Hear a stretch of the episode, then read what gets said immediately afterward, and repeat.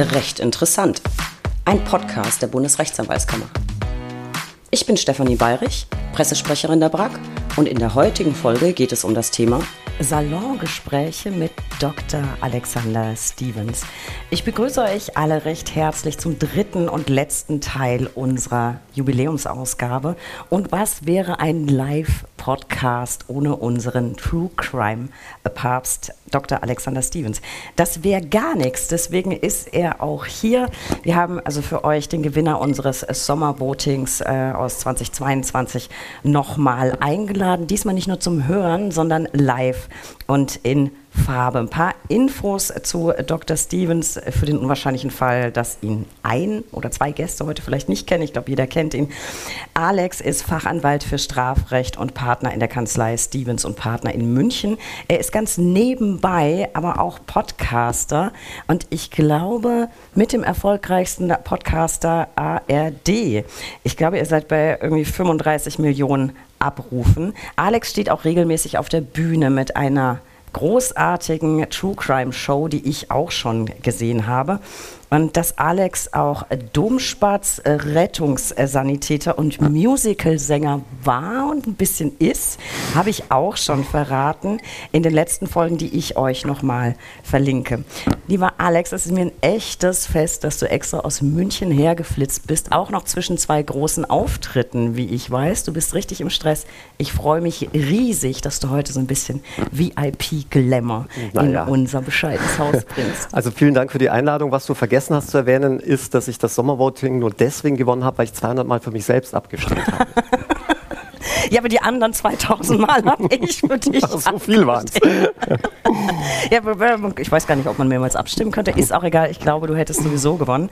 Ähm, Podcast habe ich eben schon erwähnt, äh, wichtiges, wichtiges Thema. Du bist nicht nur mit einer Fülle von eigenen Formaten am Start, sondern immer auch wieder Gast in Podcasts, nicht nur bei uns, äh, bei uns natürlich besonders häufig, aber aktuell bist du, glaube ich, bei RTL Plus zu sehen mit dem Stern Crime äh, Podcast.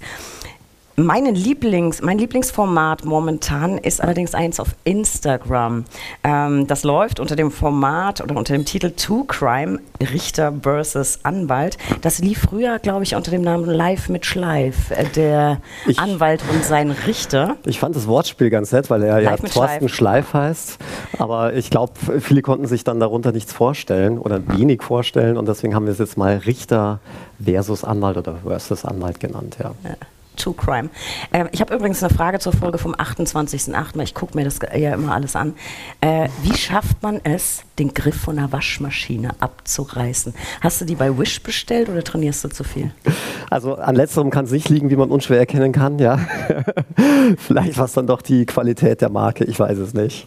Muss, muss ich erklären, ähm, die letzte Folge eurer Ausgabe oder die letzte Ausgabe begann damit, dass im Hintergrund Krach zu hören war, weil eine Waschmaschine geliefert wurde. Und dazu hat Alex dann erklärt, dass er der letzten den Griff abgerissen hat. Also ich weiß auch nicht, wie man das hinkriegt. Ähm, lass uns bei diesem Format auf Instagram bleiben. Ich erzähle ein bisschen was dazu. Dein Gesprächspartner Thorsten ist Vorsitzender des Schöffengerichts und äh, Richter am Jugendgericht in Dienstlagen, jetzt hätte ich beinahe gesagt Detmold, in Dienstlagen. Und er hat übrigens genau wie Manon und ich in Bonn studiert. Das heißt, du musst ihn unbedingt mal fragen, ob er Team äh, Professor Puppe ist oder Team Professor Kindhäuser. Oder ich frage es im nächsten äh, Stream einfach selber. Ihr beschäftigt euch mit allen Fragen, die sich zum Thema Strafrecht so ergeben können. Also ihr erklärt den Zuschauern, wie werde ich eigentlich Schöffe. Ihr beantwortet alle möglichen Fragen und äh, Ihr habt euch auch schon über eure Bücher unterhalten. Das habt ihr nämlich gemein. Ihr habt Bücher veröffentlicht mit sehr, sehr großem äh, Medienecho. Das jetzt aber nicht heißen soll, dass es eine reine Werbeveranstaltung ist. Nein, ist aber, ähm, Ja, der Thorsten äh, weist hin und wieder mal auf die Bücher hin. Mir ist es immer ein bisschen unangenehm, weil ich jetzt eigentlich äh, gar nicht so sehr möchte, dass es in diese, in diese Richtung geht, dass man dann irgendwie den Kanal dazu nutzt, ähm, eigene Werbung da oder Werbung in eigener Sache zu machen. Aber man muss ähm, dem Thorsten zugestehen, er hat schon auch echt abgefahrene Ideen. Denn sein erstes Buch, das ja noch äh, lautete Urteil ungerecht, und für sehr viel Aufsehen sorgte, also bundesweit, ich glaube, so hat man ihn dann wahrscheinlich auch erstmals wahrgenommen, ähm, war ein reines kleines Sachbuch mit wirklich sehr harscher Justizkritik. Ich habe mich dann gewundert, wie er überhaupt noch als Richter tätig sein kann danach. Aber er scheint ähm, über gewisse Leichen in den Kellern der Justiz zu wissen. Anders kann ich es mir nicht erklären. Aber danach äh, kam er ja mit ganz abgefahrenen Büchern. Also jetzt, glaube ich, äh, bald auf dem Markt. Ähm, da geht es äh, darum, ob man Zombies töten darf, also rein rechtlich. Und das finde ich ganz witzig, sich da mal Gedanken drüber zu machen. Und daran anschließend wahrscheinlich die Frage, im Fall einer Zombie-Apokalypse, darf ich ein Waffengeschäft überfallen und ja, also verstehe, wann vielleicht nicht das? unwichtig. Ich glaube, das gehört zum Grundwissen. Also ich werde mir dieses Buch auf jeden Fall kaufen. Ähm, worüber ihr euch meistens oder sehr oft unterhaltet, ist äh, nicht nur der Alltag von Thorsten und ihr gebt dann immer so eine Einschätzung ab, hätte der Anwalt das Ganze anders gesehen als der Richter. Und man kann gar nicht sagen, dass das so oft der Fall ist. Also ihr seid euch häufig, finde ich, einig. In letzter Zeit habt ihr euch massiv mit dem Thema Verdachtsberichterstattung auseinandergesetzt. Das ist ein, ein Thema, das mich sehr interessiert und ihr habt euch beide sehr, sehr kritisch dazu geäußert. Und unter anderem habt ihr euch darüber unterhalten, dass recht häufig der Aufreißer einer Geschichte frei verfügbar ist. Und wenn es dann irgendwie Dementi oder ähnliches gibt, die dann hinter einer Bezahlschranke. Äh, da habe ich so aktiv noch nie drüber nachgedacht, weil ich relativ viele Abos habe. Ich finde das aber sehr bedenklich. Glaubst du, dass diese Art der Berichterstattung die öffentliche Meinung sehr zu Lasten von Beschuldigten beispielsweise beeinflussen kann? Ja klar, also ich weiß jetzt nicht, ob es jetzt auch unbedingt die, die Menti sind, die so sehr hinter der Bezahlschranke sind, sondern vor allem der, der Aufmacher. Also man kennt es ja gerade bei der Spiegelberichterstattung, also bei Spiegel Online, aber auch jetzt aktuell zum Beispiel bei der Frankfurter Allgemeinen, dass so die ersten Zeilen eigentlich schon eine gewisse Richtung insinuieren und dann kommt die Bezahlschranke und vielleicht steht dann ganz am Ende auch noch da, naja, es gilt die Unschuldsvermutung, noch weiß man nichts. Das äh, hat man dann auf jeden Fall schon mal nicht gelesen, wenn man äh, nicht Abonnent ist.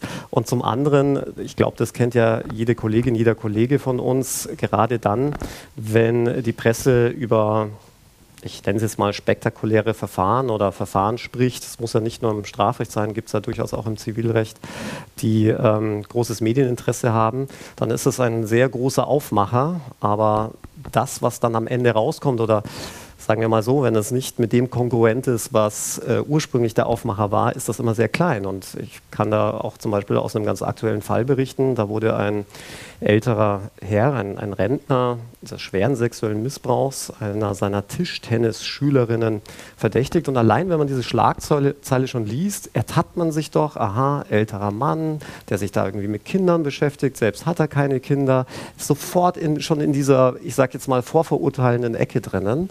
Und am Schluss stellte sich heraus, und zwar nicht nur gerichtsfest, sondern wirklich erwiesenermaßen, dass er überhaupt niemals dieses Kind irgendwie auch nur angefasst hätte. Und äh, die Berichterstattung zum Prozess und auch vor dem Prozess war riesengroß in den Boulevardmedien und beim Freispruch selbst haben kaum äh, Medien berichtet und das, selbst das lokale Medium wirklich nur mit so einer Randnotiz. Und dann siehst du schon, ähm, wie krass vorverurteilend nicht nur die Berichterstattung ist, sondern welche Konsequenzen das hat. Ja, man bemüht ja immer ganz gern große Fälle wie Jörg Kachelmann, Andreas Türk, vielleicht kennen noch manche Horst Arnold, aber dann wird es schon sehr dünn. Und ähm, das ist schon etwas, was, um mal auf deine Frage zu antworten, ich schon sehr bedenklich finde. Du hast in einem äh, aktuellen Buch, das ich natürlich gelesen habe, da auch einen, einen Fall geschildert. Ich glaube, es, es war der Brandstifter. Da ging es darum, dass äh, der Pächter einer ja, Gaststätte im Tennisclub, glaube ich, war es, äh, verdächtigt wurde, ein, ja, sein, sein Geschäft abgefackelt zu haben, sozusagen. Und das ging auch sehr breit durch die Lokalpresse und ich habe mir extra Zitate mitgebracht. Da hieß es dann, der Brandstifter nach der Tat feierte er mit seiner Großmutter, äh, Vereinswirt unter Verdacht und hatte es der Täter auf die Yoga-Senioren abgesehen. Also da sieht man ja schon sehr, sehr tendenziöse Berichterstattung. Es war überhaupt noch nicht klar, ob er es war. Es hat sich dann herausgestellt, er war es nicht. Und diese Meldung war nur noch so eine Randnotiz auch in der Montagsausgabe. Und da würde mich einfach interessieren, aus, aus der Erfahrung heraus, aus deinen Mandaten, welcher dauerhafte Schaden kann denn entstehen bei den Mandanten, bei den dann Freigesprochenen vielleicht? Ich glaube, du musst dann nochmal unterscheiden, ähm, inwieweit jemand natürlich in der Öffentlichkeit steht. Also gerade bei öffentlichkeitswirksamen Mandanten, die sind dann ein Leben lang ruiniert. Ich denke, dazu braucht man noch nicht mal die ollen Kamellen von äh, Jahren äh, der Jahrtausendwende bemühen, sondern auch ganz aktuell, wenn wir die Berichterstattung ähm, auch zu Rammstein nehmen, auch jetzt äh, Aiwanger und so weiter, das waren alles Fälle, in denen man lediglich den Verdacht äußern konnte. Nichts Genaues wusste man nicht. Und äh, jetzt aktuell zum Beispiel beim Fall Lindemann, man kann ja moralisch zu ihm stehen, wie auch immer man möchte, aber die strafrechtlichen Vorwürfe, die wurden eingestellt. Da hat man auch wieder ganz gut an der Medienberichterstattung gesehen, dass auch nicht vollständig berichtet wurde. Es wurde zum Beispiel nicht berichtet, dass die Anzeigenerstatter Dritte waren, die mit der Sache überhaupt nichts zu tun hatten. Das wurde dann peu à peu wahrscheinlich eher von der Gegenseite geliefert. Das kam sehr spät. Ja. Und umgekehrt ähm, muss, man, muss man sagen, dass jetzt zum Beispiel auch die Schlagzeile, die gestern zu lesen war, dass äh, nicht nur das Verfahren, das Strafverfahren gegen Lindemann eingestellt wurde, sondern jetzt auch umgekehrt gegen Shelby Lynn, also diejenige, die ich sage jetzt mal, diese ganzen Anschuldigungen ins Rollen gebracht hatte, selbst ermittelt wird, auch nur eine Schlagzeile in einem Boulevardmedium war. In anderen Medien, insbesondere denen, die sich sehr hervorgetan hatten mit der Verdachtsberichterstattung, also um sie namentlich zu erwähnen, der Spiegel, auch die Süddeutsche, ähm, da war meiner Kenntnis nach nichts bisher davon zu lesen. Und das wundert mich dann schon. Ja, das, das ging mir ähnlich. Ähm, äh, weil du so eben immer wieder Verdachtsberichterstattung ansprichst, es ist völlig klar, die Öffentlichkeit hat ein Informationsbedürfnis. Aber wie würdest du dir denn gute Berichterstattung wünschen? Also was glaubst du, wie sollte man das Informationsbedürfnis stillen? Wie wäre es richtig? Ja, richtig wäre so, wie die Vorgaben der Gerichte letztlich auch lauten. Nur die Medien halten sich schon deswegen nicht daran, weil sie genau wissen, dass gute Schlagzeilen gut klicken. Und da ist auch ein Medium Tut mir leid, wenn ich ihn jetzt so oft erwähne, aber das kann ich halt entsprechend beweisen. Ähm, beim Spiegel ganz klar Clickbait, was die da betreiben. Man äh, wirbt sogar noch ganz offensiv damit, dass zum Beispiel einen anderen Fall, auf den wir vielleicht ja auch noch zu sprechen kommen, über den Kabarettisten Luke Mockridge, einer der meistgeklickten Artikel hinter der Bezahlschranke war und dafür gesorgt hat, dass sehr, sehr viele neue Abos abgeschlossen wurden. Ein Fall, der nachweislich gegen jegliche Grundsätze der Verdachtsberichterstattung verstoßen hatte. Mittlerweile hat ja nicht nur das Landgericht Hamburg, sondern auch das Oberlandesgericht entsprechendes entschieden, zwar im Eilverfahren, aber immerhin. Das gibt ja schon ein gewisses Maß vor, würde ich jetzt mal behaupten, in dem wirklich große Teile dieses Artikels für unzulässig erklärt wurden. Und ich habe schon den Eindruck, dass das, was man gerade hier einem anderen großen Boulevardmedium hier in Berlin ansässig vorwirft, dass man das einfach billig in Kauf nimmt und sagt, mein Gott, dann kassieren wir halt eine Abmahnung. Aber was draußen ist, ist draußen mittlerweile auch bei anderen sogenannten Leitmedien angekommen ist. Und da würde ich mir schon wünschen, dass man wieder zu diesen doch eher einen Grundsätzen und Vorgaben zurückkehrt, die einmal aufgestellt wurden, weil du sagst es ja richtig, ist völlig klar, dass ähm, die Presse als unsere vierte Gewalt ähm, einen entsprechenden Anspruch hat und auch aufklären muss. Und wir hatten sie ja auch im Vorgespräch jetzt schon, in dem Gespräch unserer Vorredner, ähm, dass das ein wichtiger Faktor ist in einem Rechtsstaat, aber umgekehrt ähm, müssen natürlich auch die Persönlichkeitsrechte gewahrt werden und auch der Interessenkonflikt gesehen werden und ähm, das Ganze auch verhältnismäßig sein. Das heißt, ich finde, es müsste schon sehr deutlich aus diesen Artikeln hervorgehen, dass das eine Verdachtsberichterstattung ist, dass die Unschuldsvermutung gilt, dass man sich dieser Sache nicht 100% sicher ist, dass man halt hier um Aufklärung bemüht ist. Also mir fällt es in der Lokalpresse häufiger auf als in den, in den Leitmedien. Eben so ganz am Ende noch so ein, so ein Satz zur Unschuldsvermutung. Ähm, Alex, du hast die, die Stichworte eben selbst schon genannt, die ich mir notiert hatte. Ganz egal, ob zusammen mit Thorsten oder alleine äh, in deinem Podcast oder auf Instagram. Du scheust dich überhaupt nicht, auch die ganz heißen Eisen anzufassen. Du hast eben schon gesagt, Lindemann, Mockridge. Ähm, malt man sich damit nicht selbst so ein bisschen eine Zielscheibe mitten auf die Stirn? Also ich glaube, wenn man den Beruf des Strafverteidigers wählt, hat man sich die ja schon selbst auf die Stirn gemalt, diese Zielscheibe, denn es heißt ja sehr häufig, ähm, wie kannst du nur solche Menschen verteidigen, das geht ja gar nicht. Und das musst du, glaube ich, im Vorfeld für dich entscheiden, ob du das kannst, ob du dann auch mit dem Druck, ähm, dem Druck standhältst. Und ich würde eigentlich umgekehrt darauf antworten, gerade dann, wenn du solche heißen Eisen anfasst, ähm, erfährst du eher so einen vielleicht umgekehrten Streisand-Effekt, denn zumindest die Mandanten finden das ja ganz gut. Ne? Also wenn du dich für die Mandanten einsetzt, dann wird sich vielleicht ein anderer Mandant dann sagen, ja Mensch, der hat wenigstens Eier oder wie auch immer und ähm, traut sich das auch. Also ich glaube, für dein berufliches Fortkommen ist es gut, ob du jetzt von der Presse geliebt wirst oder nicht. Damit musst du halt selbst klarkommen, aber als wie du weißt, halb Engländer, kann ich nur sagen, nichts ist älter als die Zeitung von gestern. Ich kann mich wirklich noch an die Zeit erinnern, wo man Fish and Chips in altes Zeitungspapier eingewickelt hat. Also von dem her, ich komme damit ganz, ganz gut klar, ja. Den, den Eindruck habe ich auch. Äh, wenn du diese Fälle, diese prominenten Fälle öffentlich besprichst, geht es dir da eher darum, durch deine Ansichten die öffentliche Meinung zu beeinflussen? Deine Auffassung von wahr und unwahr zu transportieren oder geht es dir schlicht darum, einfach die, die Unschuldsvermutung hochzuhalten und die Berichterstattung anzuprangern? Was ist deine Motivation, das zu besprechen? Ne, ich versuche mit meiner eigenen Meinung eher vom Berg zu halten. Also ich will niemandem meine eigene Meinung aufzwingen. Ähm, klar, innen simuliert man vielleicht das eine oder andere, wenn man dann nicht mehr ganz neutral ist oder halt eben seiner Meinung auch ein bisschen seiner vorgefestigten Meinung vielleicht auch folgt. Aber das ist, ist wirklich nicht mein Ziel, sondern ich versuche es immer sehr juristisch anzugehen. Und ich denke, das ist auch ganz wichtig, weil jeder soll ja seine eigene Meinung haben, aber du musst ja die Möglichkeit haben, dir deine Meinung bilden zu können. Und das bleibt zumindest, wenn ich mir so die letzten Jahre der Verdachtsberichterstattung ansehe, wirklich auf der Strecke. Ja. Was ich noch unbedingt wissen muss, wer von euch beiden, wenn ihr über sowas sprecht, kriegt mehr Hate hinterher? Äh, ist es Thorsten oder, oder bist das du? Weil ich glaube, Bestechungsvorwürfe hat man nur dir gemacht, ne? Ja, hat mich auch sehr gewundert, weil ich bin ja kein Amtsträger. Also ich glaube, man kann ja nur Amtsträger bestechen. Wie viel war es denn? Und lohnt sich das?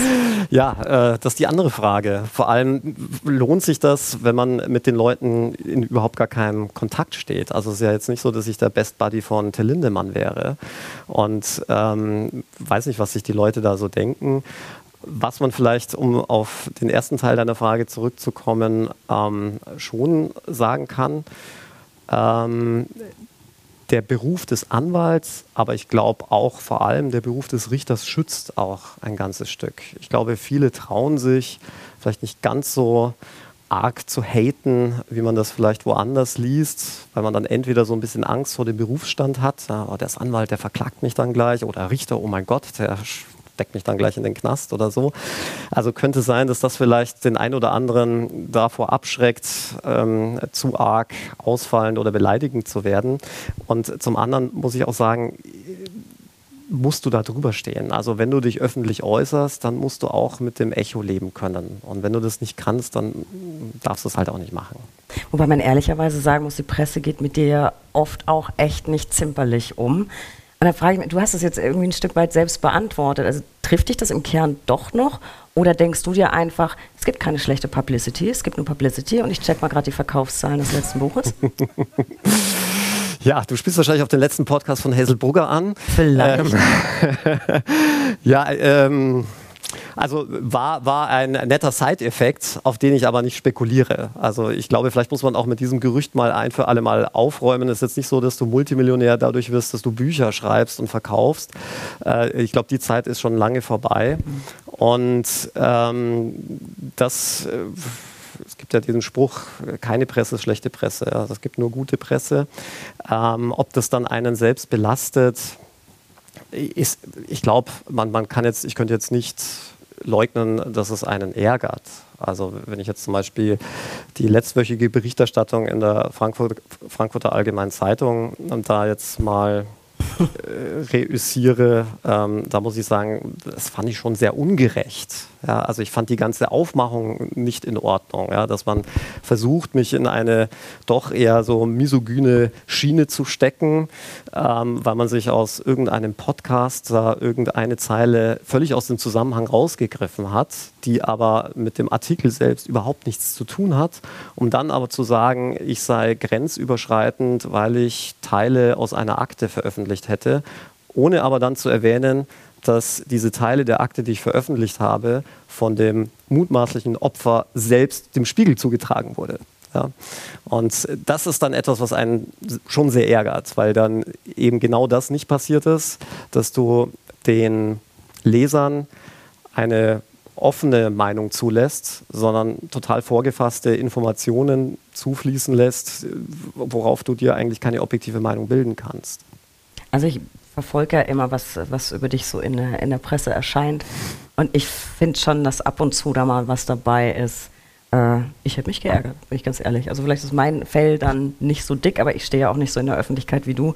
Und weil du es selber gesagt hast, also ich fand auch in dem einen oder anderen Podcast wurde deftig zugelangt. Ähm, aber du hast offensichtlich ein, ein, dickes Fell. Da fällt mir ein Landgericht Hamburg. Äh, mit dem hast du dann auch öfter zu tun, wahrscheinlich.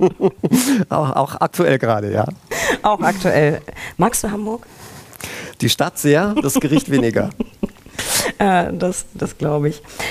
Alex, du kritisierst auch gerade wieder in deinem Buch nicht nur die Verdachtsberichterstattung, sondern immer und immer wieder auch Ermittlungsbehörden, gelegentlich auch Richter. Außer und, Thorsten Schleif. Äh, der Thorsten, Thorsten nicht, der ist immer ausgenommen. Ich fand es ganz spannend, du hast geschrieben über den sogenannten Scheuklappeneffekt und den Ankereffekt, der immer wieder dazu führen kann, dass äh, falsch verdächtigt wird. Erklär mal ein bisschen, was, was sind diese Effekte? Ja, kann man, glaube ich, ganz gut plastisch erklären. Ähm, wer Scheuklappen trägt, der achtet nicht links und rechts des Weges, wird auch nicht abgelenkt, aber genau das ist vielleicht bei Ermittlungsbehörden dann eher kontraproduktiv, denn genau das erwartest du von den Ermittlungsbehörden. Und äh, dieser Scheuklappeneffekt, der tritt sehr häufig zutage, wenn man sich sehr schnell eine vorgefasste Meinung bildet. Und ich habe gleich zu Beginn des aktuellen Buchs einen Fall aus den Anfängen unserer noch jungen Rechtsgeschichte, also zumindest was die Nachkriegszeit angeht, bemüht, bei dem es nachweislich zu einem Falschurteil gekommen war nach einem brutalen Axtmord. Man hatte einen Rentner bezichtigt, seine eigene Tochter. Das war gleich der erste, ne? Mhm. Mhm. Und äh, ihr zweijähriges Kind mit einer Axt erschlagen zu haben. Und warum war man sofort auf ihn gekommen, beziehungsweise hatte sich auf ihn kapriziert, weil er, während er auf die Polizei gewartet hatte, draußen auf der Bank saß und frühstückte. Und sich die Ermittler dachten, also kein Mensch kann doch so dreist sein und so gefühlskalt sein, ähm, nachdem er seine Tochter und sein Enkelkind so brutal ermordet auffindet, dann noch in Ruhe zu frühstücken. Aber was man dabei gänzlich ausblendet, ist, dass man ja niemals sagen kann, wie sich Leute in Schocksituationen verhalten. Und was man dann im Zuge dessen auch ausgeblendet hatte, war, dass eine Zeugin, nämlich äh, die Nachbars, die Tochter der Nachbarn, äh, angegeben hatte, dass zwei Landstreicher kurze Zeit zuvor da gewesen waren. Und das hat die einfach nicht interessiert, die Polizei. Man hat sich dann einfach nur auf diesen ähm, älteren Herrn fokussiert, ihn so lange bearbeitet und vernommen, bis er dann letztlich ein Geständnis ablieferte, das unter sehr dubiosen Umständen zustande gekommen war, später auch widerrufen wurde.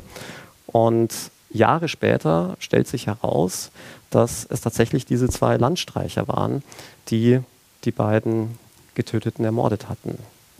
Wobei, wenn ich dich richtig verstanden habe, ist es ja gar nicht so, dass dieser Scheuklappeneffekt ähm, ja aufgrund böser Hintergedanken entsteht, sondern du glaubst einfach, das ist der Täter und automatisch wertest du Dinge, die sich dann ergeben, Beweise, die auftauchen, eben in diese Richtung. Also eher ein ja, menschliche Unzulänglichkeit. Genau, eine menschliche Unzulänglichkeit. Ähm, auf den, diesen Scheuklappeneffekt basierend gibt es dann noch den sogenannten Ankereffekt, dass man sich dann nur noch die Ankerpunkte aus den Akten, aus den Ermittlungen raus rauspickt, die in die eigene Theorie passen und das andere ausblendet. Und man kennt es ja auch selbst, wenn man mal ehrlich ist. Auch jetzt ich als Strafverteidiger, ähm, Manon hat es ja auch gesagt, du bist der Partei, du bist Interessenvertreter ähm, deines Mandanten. Du guckst natürlich auch in erster Linie nach dem, was deinem Mandanten gut tut und nicht schadet. Und äh, deswegen finde ich, ist es auch so wichtig, dass wenn man sich einen ja, wenn man sich eines Falls annimmt, dass man da noch möglichst objektiv rangeht, weil irgendwann fehlt ja diese Objektivität und in Ermittlern geht es nicht anders. Ähm, was du auch kritisiert hast, da habe ich so äh, in der Tiefe noch nicht drüber nachgedacht, die Wahllichtbildvorlage. Das heißt, ein Zeuge kriegt mehrere Bilder vorgelegt, um ja, möglicherweise einen Täter zu identifizieren. Siehst du super kritisch und hältst du für sehr fehleranfällig. Und auch die sequentielle ähm, kannst ja gleich nochmal erklären, was das ist, hat ja immer noch eine Fehlerquote von 28 Prozent oder mehr. Mhm. Warum siehst du das so kritisch? Ja, es äh, beginnt ja schon mit der Wahrnehmung an für sich. Also es heißt ja auch so häufig, auch in der Fachliteratur, der Zeuge sei eigentlich der schlechteste Beweis überhaupt. Trotzdem spielt er in unserem Prozess, ja nicht nur in den Strafprozessen, sondern auch und vor allem in den Zivilprozessen so eine übergeordnete Rolle. Man denke nur an Verkehrsunfälle. Und ähm, statistisch gesehen, also es ist ja so eine grobe Schätzung, geht man davon aus, dass 70 Prozent aller Gerichtsurteile auf bloßen Zeugenaussagen basieren, weil man einfach in den seltensten Fällen Sachbeweise hat, harte Beweise, äh, irgendwelche Videoaufnahmen oder, oder ähnliches. Und dass man dem Zeugen dann doch so viel ähm, Gewicht beimisst. Das wundert einen dann schon. Und bei der Wahrlichbildvorlage, also äh, letztlich eine Art digitaler Gegenüberstellung, wenn man so will, äh, ver verkennt man, glaube ich, äh, schon sehr häufig, dass es äh, beim Zeugen selbst einfach zu Wahrnehmungsfehlern kommen kann. Und ich würde sogar so weit gehen, immer kommt. Denn es gibt so viele Punkte, die man dabei beachten muss. Ja? Es äh, fängt schon damit an, dass das Gehirn ja keine Festplatte ist, das alles akribisch irgendwie aufzeichnen würde, sondern das Gehirn, das arbeitet. Es kommen neue äh, Erinnerungen hinzu, anderes wird weggelassen, es wird neu zusammengemischt. Man kennt es ja auch, was die Suggestion angeht, die Autosuggestion. Man spricht mit anderen darüber, man baut das mit in seine Geschichte ein. Schon allein das ist so fehleranfällig. Aber dann kommen natürlich auch noch Wahrnehmungsfehler hinzu, ja, dass man Dinge anders wahrgenommen hat. Ähm, es gibt ein paar Effekte aus der Psychologie, die in dem Zusammenhang ganz interessant sind und ich glaube auch jedem sofort einleuchten, wenn ich sage, es gibt zum Beispiel den sogenannten Waffeneffekt. Das heißt, wenn du mit einer Schusswaffe bedroht wirst, fokussiert sich dein Auge nicht etwa auf das Gesicht des Täters, sondern auf die Waffe. Das ist ja das, was dich gerade bedroht. Das heißt, du hast nicht diese eins zu eins Wahrnehmung des Abbildes des Gesichtes, sondern vielleicht noch am ehesten von der Waffe. Es gibt noch einen anderen Effekt, den sogenannten sogenannten Ausländereffekt. Und das ist auch erwiesen, dass man seine eigene Ethnie viel besser erkennt und auch auseinanderhalten kann als etwa andere Ethnien. Und ähm, da tut man sich dann auch entsprechend schwer und es gibt noch eine Vielzahl weiterer solcher Effekte.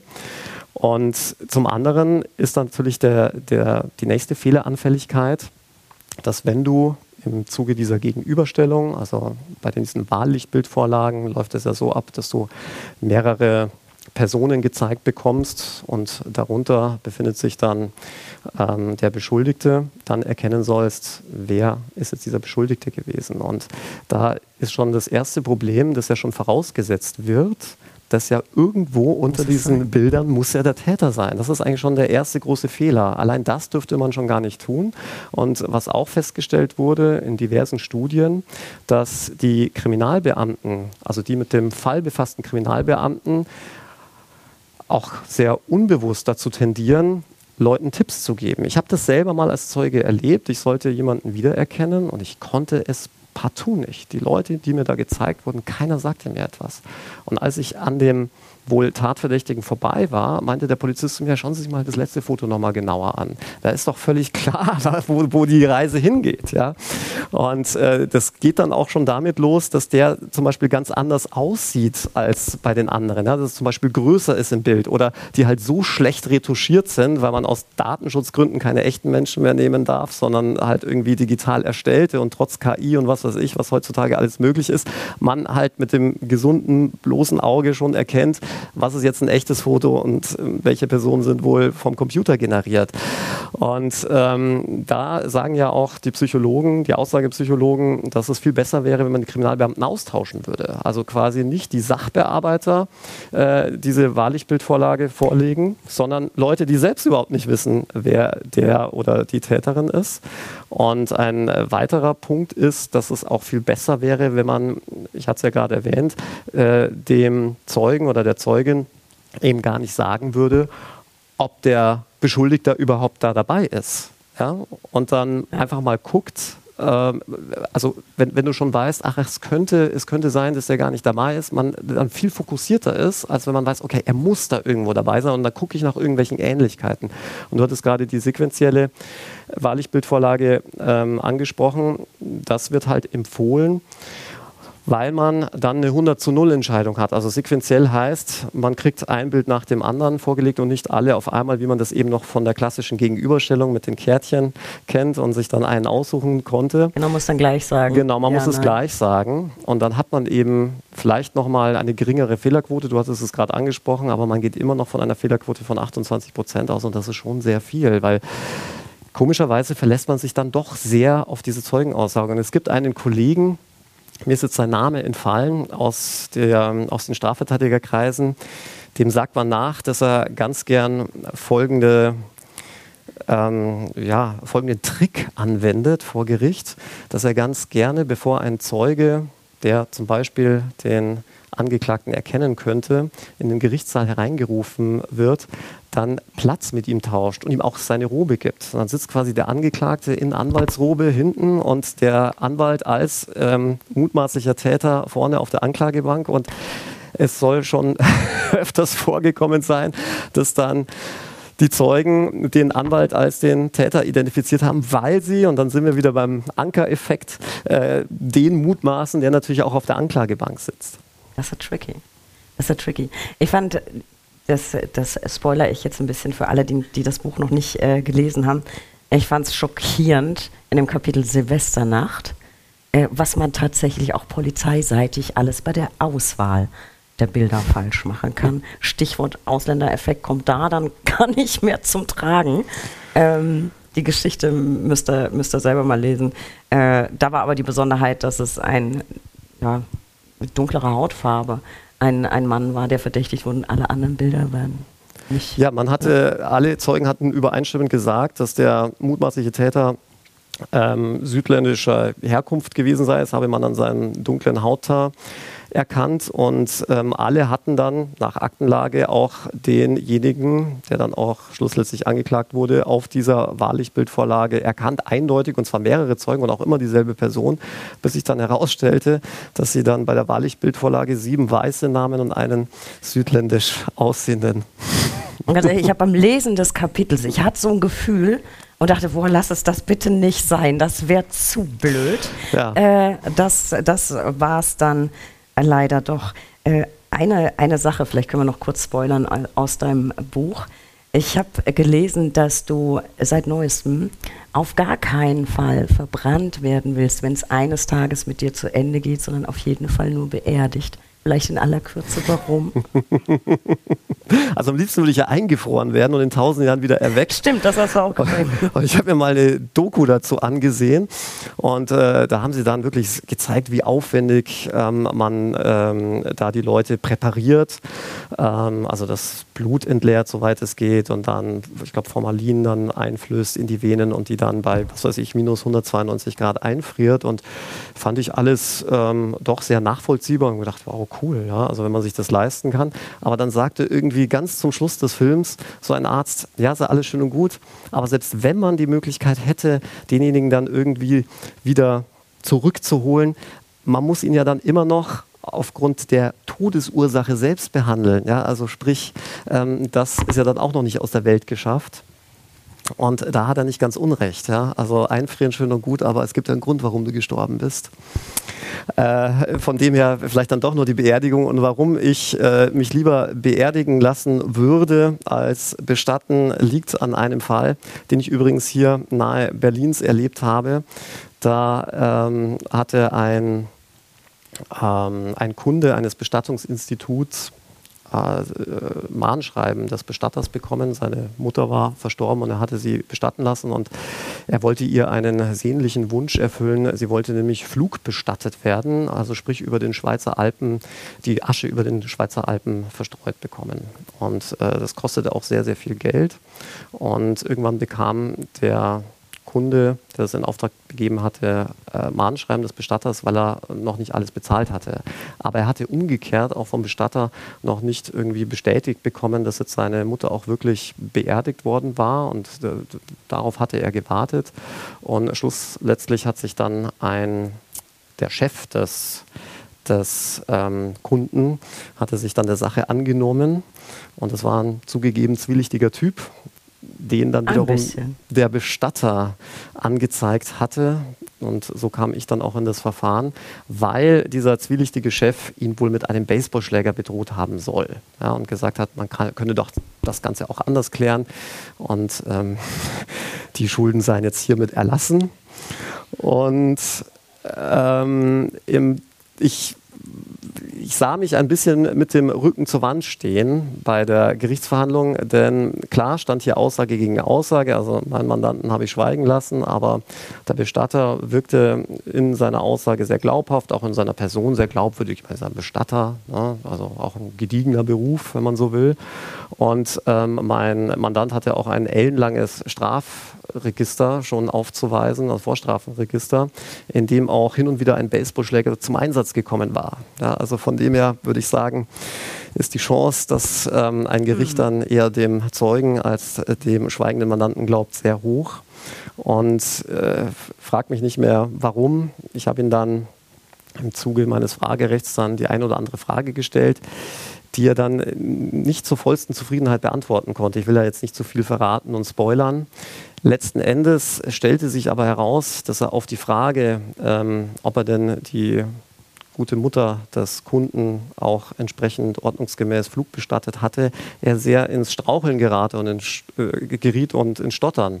Und ähm, ein kurzer Anruf bei dem besagten Flugbestatter in der Schweiz ergab, dass Flugbestattungen in der Schweiz überhaupt nicht zulässig sind. Und dann gab es eine Hausdurchsuchung bei dem Bestatter und man fand etwa 100 Urnen in seinem Keller, die also alle eben nicht flugbestattet worden waren. Und damit war seine Glaubwürdigkeit dahin und mein Mandant wurde freigesprochen, obwohl ich schon eher glaube, dass die Sache mit dem Baseballschläger möglicherweise wahr sein dürfte. Ja, definitiv, das mit den 100 Urnen im Keller war einfach irgendwie schlimmer. Wen interessiert äh, der Baseballschläger? Ähm, damit wir gleich noch ein bisschen Zeit haben für die Fragen, ich habe schon einige für dich bekommen. Eine Sache noch, da freue ich mich sehr drauf. Du hast mir nämlich erlaubt, dass wir das erste Format sind, das etwas spoilern darf, was bei dir demnächst ansteht, was gerade in Planung ist. Vielleicht magst du ein bisschen was verraten. Das hat nämlich mit dir und Thorsten zu tun. Ja, äh, Thorsten äh, wollte ob, ich weiß gar nicht, ob ich das so sagen darf, ja, ob ich es jetzt Thorsten in die Schuhe schieben darf, aber ich, ich tue es jetzt einfach mal. Äh, Thorsten meinte, er würde auch ganz gerne mal auf die Bühne und äh, ich habe ihn einfach mal vorgeschlagen, dass er doch äh, zusammen mit mir einen True Crime Live Podcast machen könne und ähm, das wollen wir jetzt mal angehen. Das heißt, wir werden über echte Filme, äh, Filme sage ich schon, echte, echte Fälle echte, sagt der, der dritte Gin Tonic macht sich dann bemerkbar. Wir werden über echte Fälle auf der Bühne berichten, ähnlich wie wir es jetzt schon mit der anderen True Crime Show machen. Nur soll es dann ein bisschen dezidierter um äh, das Recht gehen, rechtliche Fragen, da vielleicht auch noch ein bisschen mehr den Fokus drauf richten.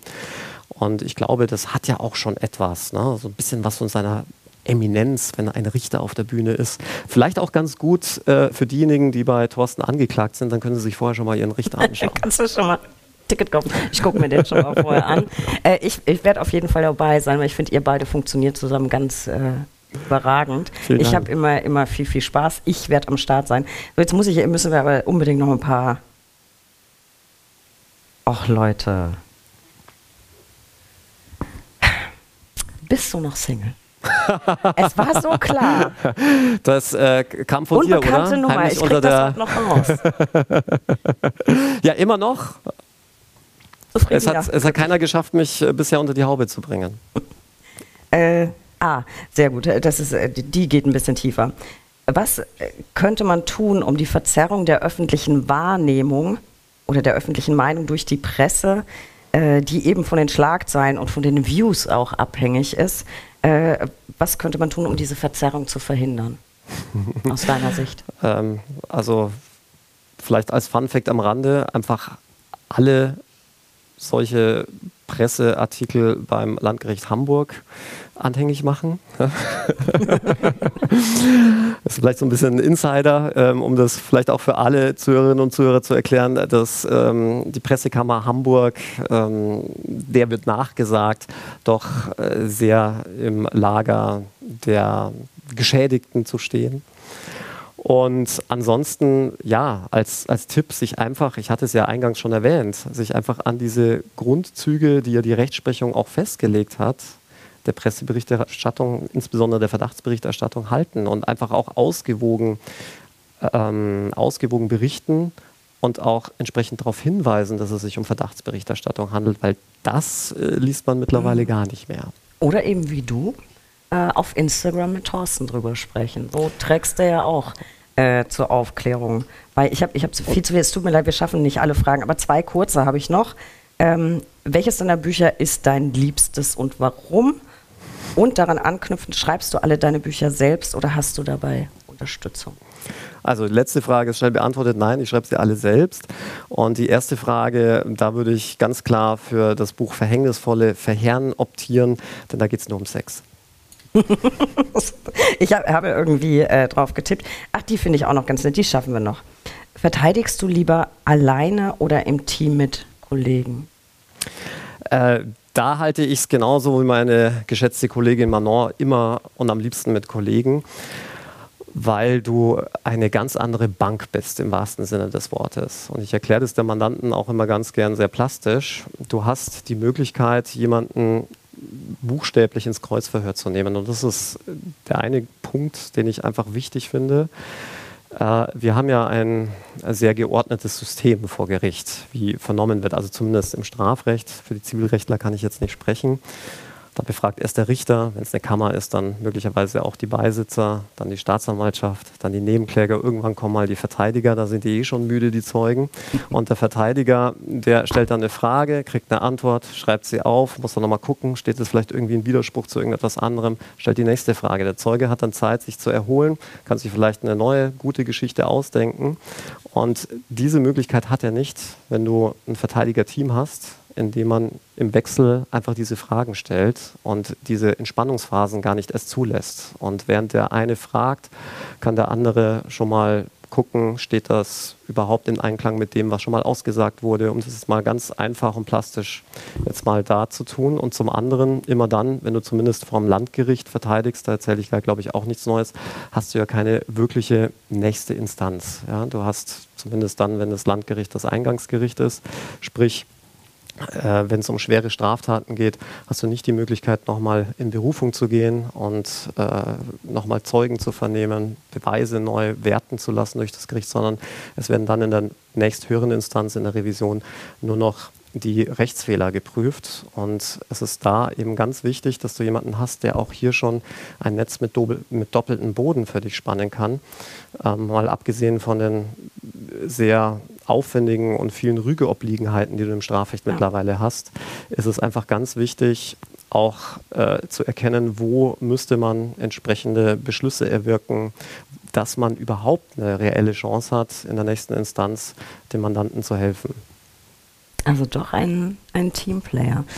Alex, ich bin ein bisschen traurig, aber ich fürchte, wir haben die Zeit schon gebombt. Mit dir äh, vergeht die Zeit immer im Flug. Ich habe noch ein paar Worte an unsere Lauscher da draußen.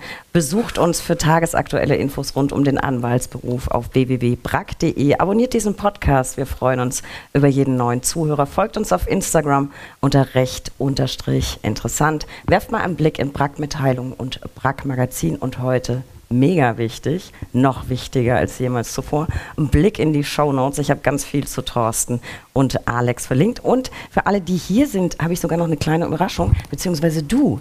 Äh, für alle, die es nicht abwarten können, nachzulesen, wie alles ausgeht, äh, Alex hat ein Exemplar seines Buches mitgebracht. Man muss dazu sagen, es ist noch äh, die erste Auflage, die in Teilen ja verboten wurde. also von dem her, vielleicht das, kriegt man noch 2,50 Euro mehr, wenn man es dann bei eBay verkauft. Äh, das ich schon. Und ehrlicherweise war mein Plan, mein Exemplar zu verschenken. Dann wurde aber die erste Auflage eben, und so nicht gibt es nicht hier. äh, meins ist jetzt auch signiert und das wirst du bestimmt auch gerne, gerne mit deinem ja. Exemplar machen. Alex, ich danke dir von Herzen. Ich hatte super, super viel Spaß und schön, dass du dabei warst. Das war bestimmt nicht das letzte Mal. Vielen Dank.